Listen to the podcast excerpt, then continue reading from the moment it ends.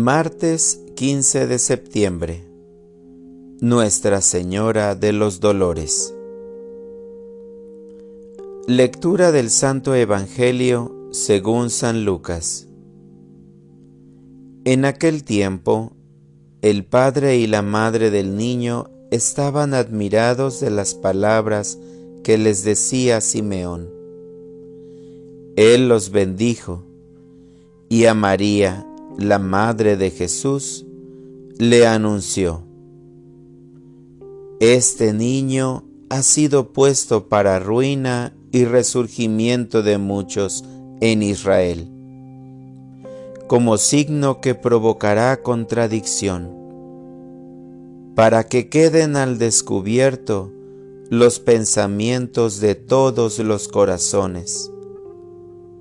Y a ti, una espada te atravesará el alma. Palabra del Señor. Oración de la mañana. María, me pongo en tus manos. Oh Madre dolorosa, tú me enseñas la forma para comportarme ante el dolor el problema o la pena, por muy enorme que sea. Me pongo unos momentos en tu lugar. Admiro tu maravillosa personalidad. Siempre permaneciste presente para Jesús. En la hora de la ignominia, te pusiste de pie caminaste junto a Él.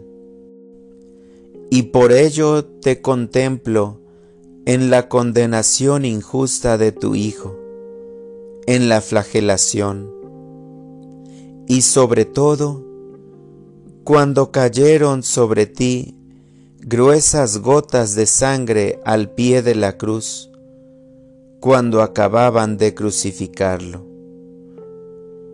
¡Qué entereza, Madre! Nos enseña el Beato Santiago Alberione. María no hizo exageradas lamentaciones, se mantuvo erguida, sostenía a Juan y a las piadosas mujeres con su presencia. Traspasada, pero no abatida, golpeada, pero no vencida doliente, pero confidente, y aprendió a conocer mejor los dolores de todos sus hijos. Madre del Amor, ayúdame a cumplir la voluntad de mi Padre. Para orientar mi vida. En este día me propongo elevar una oración a la Virgen de los Dolores, para que interceda por nosotros ante Jesús, especialmente por las personas que se encuentren enfermas y sufriendo. Gracias Señor, porque nos diste a tu Madre María.